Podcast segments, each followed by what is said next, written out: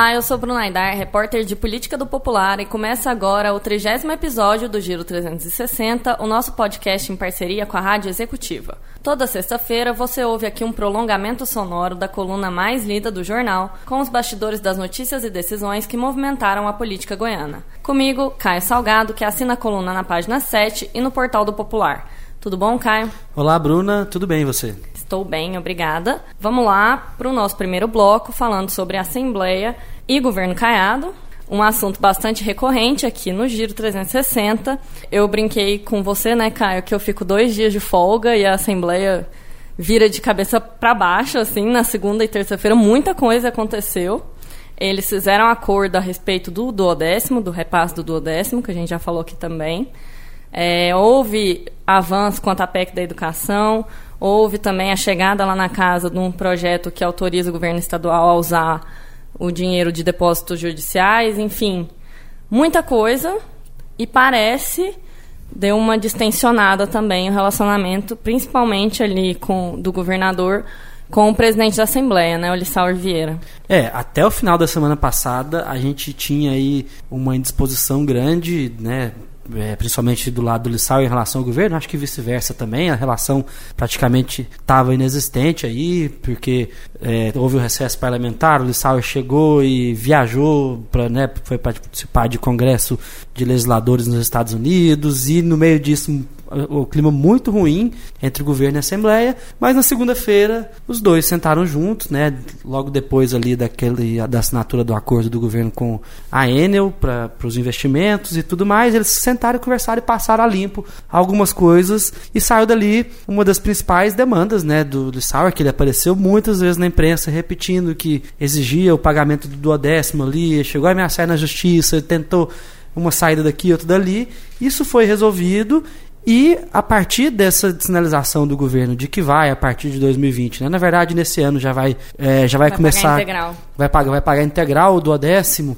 Então o clima mudou bastante e o Lissauer resolveu fazer, inclusive até o que ele não estava disposto a fazer até a semana passada, que era entrar nas, nas articulações dessa PEC da educação, que é uma PEC polêmica, muito polêmica, né, hoje temos 27% de vinculação com a educação, sendo 25% para a educação, né, para o ensino médio mesmo, e mais 2% para o EG, e agora essa PEC inclui esses 2% da UEG nos 25%. Então, é, é, permite uma redução nos, nos repasses né, para a educação. Então, é um assunto que o presidente não estava disposto a assumir esse desgaste, ainda mais nesse contexto de relação ruim, e isso começou a mudar. Sim. Só para a gente pontuar aqui, é, esse ano vão ser 8 milhões do duodécimo, 2 milhões a partir de setembro por mês, né? Cada mês vai ser 2 milhões, vão ser 2 milhões, e depois 96 milhões a partir do ano que vem.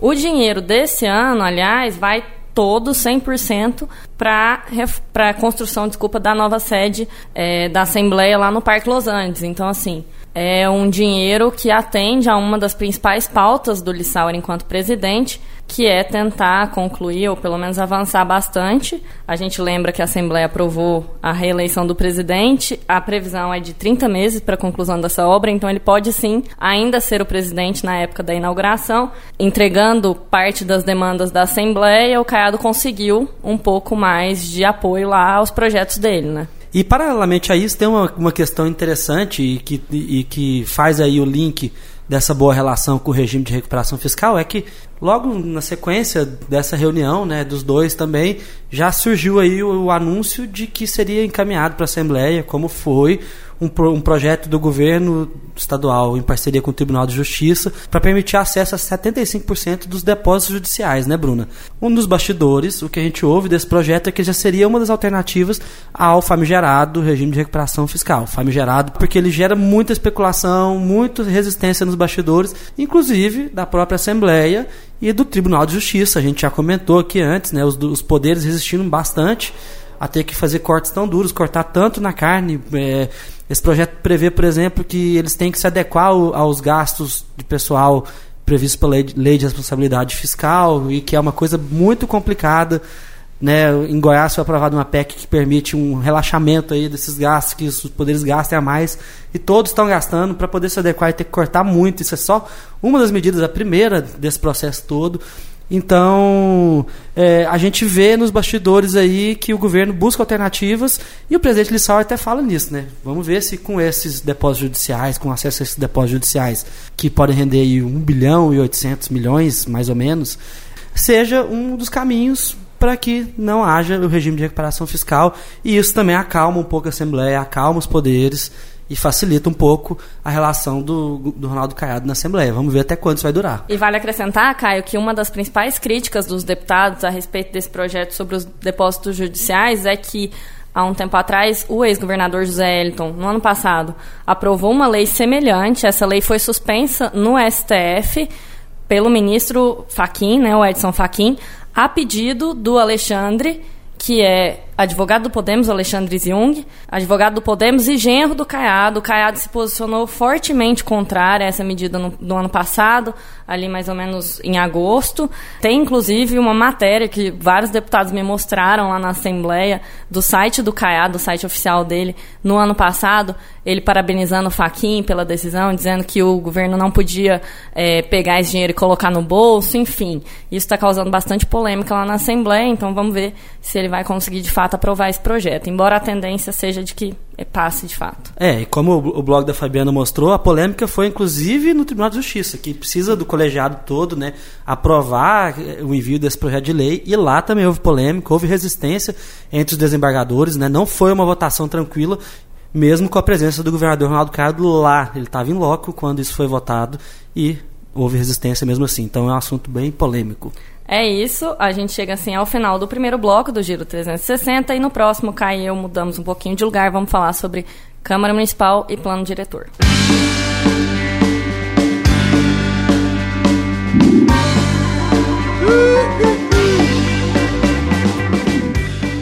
Voltamos para o segundo bloco do Giro 360, falando aí sobre as primeiras movimentações e as primeiras discussões a respeito do plano diretor lá na Câmara Municipal.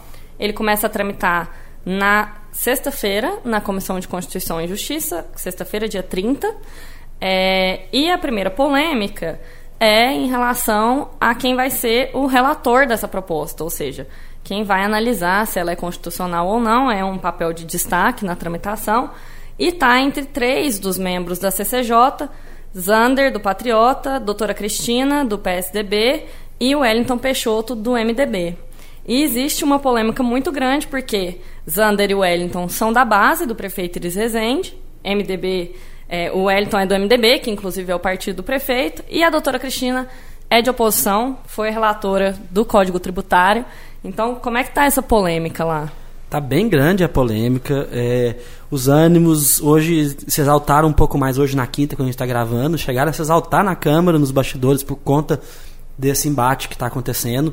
É, há um mistério, por enquanto, sobre quem seria aí o, o favorito né, dentre esses três para a relatoria, mas nos bastidores o que se ouve é de que a Sabrina já teria praticamente definido pela Cristina Lopes, né, pela doutora Cristina, e aí começam os problemas. Por quê? Como você disse, ela é de oposição, né? esse é um, um, um dos pontos, e aí há um temor de que, por ser de oposição, e aí há um temor de que, por ser de oposição, pode haver aí protelações nos prazos. Lembrando que o presidente da Câmara, Romário Policarpo, definiu um prazo certinho para cada uma das etapas de votação, né? É um cronograma. Um cronograma. Né? E aí a CCJ tem 15 dias para analisar esse projeto, então há temor em relação a isso. E esse temor vem, inclusive, como você disse, da tramitação do Código Tributário, que o projeto ficou parado por muito tempo. Houve várias diligências dentro da CCJ por esse projeto, né? E a relatoria. A gente já falou disso aqui, inclusive, que o, pre... o prefeito acabou retirando o projeto do... de pauta, né? Acabou retirando de pauta porque perdeu a viabilidade de votação e era na CCJ, presidida por Sabrina Garcês, com relatoria da Cristina. E essa própria configuração ao questionamento, se ela foi relatora do Código Tributário, que é um projeto também de peso, um projeto importante, por que, que ela vai ser de novo relatora do próximo projeto de grande proporção que tramita na Câmara, que é o plano diretor? E aí a gente pode adicionar a esses fatores mais um outro, que é o fato de a doutora Cristina ser pré-candidata a prefeita a gente já falou aqui da preocupação que os vereadores estão tendo de, ter, de minimizar a contaminação política eleitoral na tramitação desse projeto, que é um projeto importante para a cidade. O intuito é concluir a votação até o final desse ano, porque ano que vem já tem eleição e poderia interferir, né? Exatamente. Então, há essa polêmica diante desse quadro, daí dessa iminência aí nos bastidores que se fala da indicação de doutora Cristina para a relatoria, o Wellington Peixoto veio à coluna né, e aponta que não concorda com isso, que ele diz que tem o um apoio dos outros vereadores, de todos os sete da CCJ, na verdade serão nove, é, porque tem mais duas vagas abertas aí que serão preenchidas agora. Houve uma reforma no regimento reforma que aumentou no... o número de vagas, né? Isso, e aí vai ser preenchido agora para tramitação do plano diretor, vai ser o primeiro projeto que vai tramitar com esse número maior de cadeiras no CCJ. Há uma movimentação entre esses vereadores para que isso seja definido no voto ou pelo sorteio. Quero deixar bem claro, nada contra a vereadora doutora Cristina.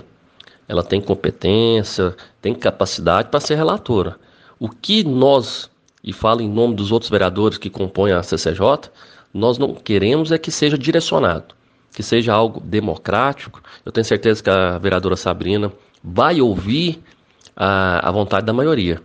Então é isso que nós esperamos que seja feito realmente de forma republicana, transparente e que não gere qualquer dúvida na escolha do relator nessa questão do plano diretor. Bom, a escolha da relatoria ela é a cargo da presidência e é, é, respeitando, quando possível, a ordem é, alfabética, né? Eu estou conversando individualmente com cada vereador para saber qual que realmente tem interesse na relatoria ou não. E se houver interesse de mais de um ou outro vereador, a escolha vai ser feita respeitando o critério que já é estabelecido. A gente acabou de ouvir então a Sabrina Garcês, que é presidente da CCJ e, como a gente já falou, quer que a Cristina fique com a relatoria, e o Wellington Peixoto, do MDB, criticando aí essa escolha, né? E aí, Caio, além dessa polêmica a respeito da relatoria, a gente já começa a ter a movimentação de um dos setores que mais gera polêmica quando se trata de plano diretor. Sempre que a gente fala de plano diretor, que vai definir as diretrizes de, de ordenamento urbano, né, de crescimento e tudo mais, a gente sempre fala da pressão do setor de construção, do setor imobiliário, enfim. Já começamos a ter interferência. É, o que a gente sabe é que os empresários, enfim, o setor imobiliário já começou as conversas com vereadores para mostrar mais ou menos aquilo que eles acham que está errado no, no plano diretor. E um ponto crucial, o que mais chamou atenção pelo que eu pude apurar de, desse, desses grupos, é a ocupação em tor no entorno de parques, por exemplo. A proposta do plano diretor prevê uma restrição eh, ao redor dos parques da cidade, uma primeira faixa com limite de 3 metros de construção e uma segunda com 6 metros de limite de altura de construção. E isso inviabiliza por completo, por exemplo, a ocupação de grandes empreendimentos em alguns lugares que são, digamos, a menina dos olhos do, desse setor, Sim. que é, por exemplo, o Jardim Botânico. Né, em volta do Jardim Botânico ali há um interesse muito grande há anos de construção uhum. ali de, de grandes empreendimentos imobiliários, de uma ocupação totalmente diferente da que existe hoje. E outro lugar, outra área de interesse que eu apurei é perto do Areião também, mais pro lado do Pedro Ludovico ali, onde praticamente não tem prédios, eles Sim. têm muito interesse naquela região e essas regiões estão aí nessa área que eu falei. Não pode construir mais de 3 metros numa, numa região mais próxima e não, e não pode construir mais de 6 metros numa segunda região. E, e depois, um pouco mais distante, está liberado, mas aí já não há esse interesse né, nesses investimentos. E também há uma crítica sobre o centro de Goiânia, é, onde a mesma lógica de 3 a 6 metros que existe em relação aos parques também existe a prédios e a construções que são patrimônio histórico, tanto tombado pela União, pelo município, pelo Estado. E aí isso, na visão deles, ingessa muito ali a construção nesses locais. E eles já estão conversando com os vereadores. Eu tive notícia de que eles estão mostrando esses pontos. Eles vão trabalhar muito para mudar isso e também para mudar outras coisas no plano diretor que eles não concordam de jeito nenhum. E como você disse, é aí uma das influências que mais pesam nas decisões dos vereadores quando tem esse tipo de projeto. E, em geral, o que a gente vê é que essa pressão faz efeito né, e que eles acabam conseguindo aí Sim. fazer as mudanças que desejam. Vamos ver como é que a prefeitura vai reagir a isso segue o lobby, né? Chegamos então ao final do segundo bloco e antes da gente se despedir, no próximo a gente faz o nosso breve exercício de futurologia. Música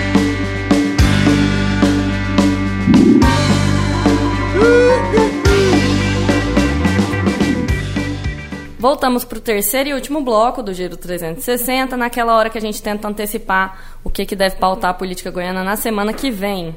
A aposta, Caio, volta para a Assembleia, né? Vamos voltar para a Assembleia, porque tem a PEC da educação, né, Bruna? Sim. Que a gente passou por ela rapidamente aqui e que você traz hoje, né? Vai ser, deve ser votada na terça-feira, é isso? Sim.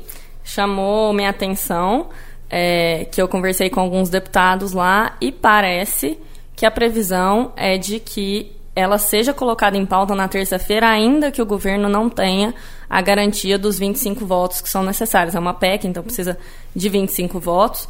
O que eu ouvi de alguns deputados é que o Caiado está disposto a testar a base, está disposto, sim, a enfrentar, a encarar essa, essa votação. A gente não sabe o que, que isso vai dar. Agora, enquanto a gente está gravando, está tendo CCJ lá na Assembleia, está tendo sessão, eles estão avaliando essa matéria. Se ela for aprovada na CCJ hoje, se não tiver pedido de vista e tudo mais, a previsão sim é de que na terça ela já entre em pauta. E aí o que, que pega em relação a isso? A PEC da educação está condicionada a dois fatores. A primeira coisa que pega nessa votação são as emendas, tanto as impositivas quanto as que o Caiado prometeu para os novatos.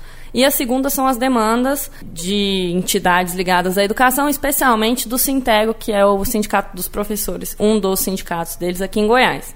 Eles estão querendo obrigar que o governador cumpra o orçamento impositivo, o que em tese não seria necessário, porque isso é lei, né? Existe um, essa modificação foi feita na Constituição, o Caiado tinha que cumprir. Só que os novatos estão se articulando para conseguir também um milhão em emendas, embora as emendas deles não estejam previstas no orçamento desse ano.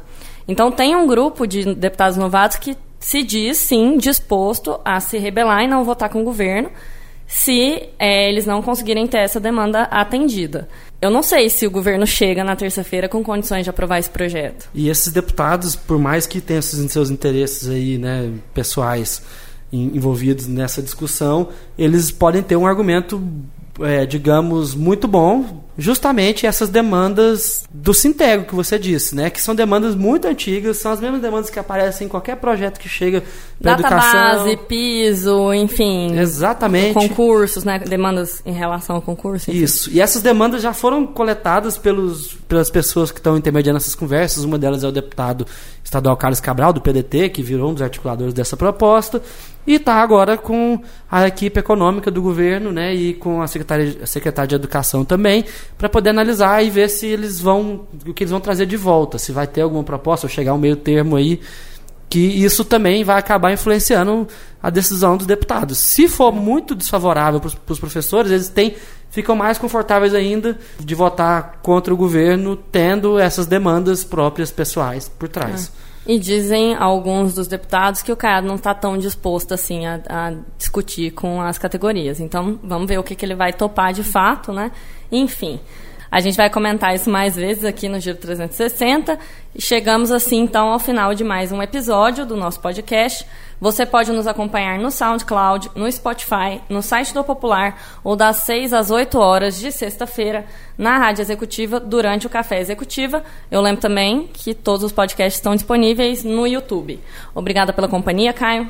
Obrigado, Bruna. Até semana que vem. E eu faço um convite para todo mundo que está ouvindo a gente para acompanhar a coluna todos os dias na página 7 do jornal, também no site do Popular. E entre em contato com a gente, giro360 popular.com.br. É isso. A gente se despede então com os trabalhos técnicos de Otaniel de Souza e Luiz Antônio e trilha do cantor e compositor goiano Chau. Eu espero que vocês tenham gostado. Eu sou Bruna Aidar e a gente se vê, ou melhor, se ouve, na semana que vem. Até lá!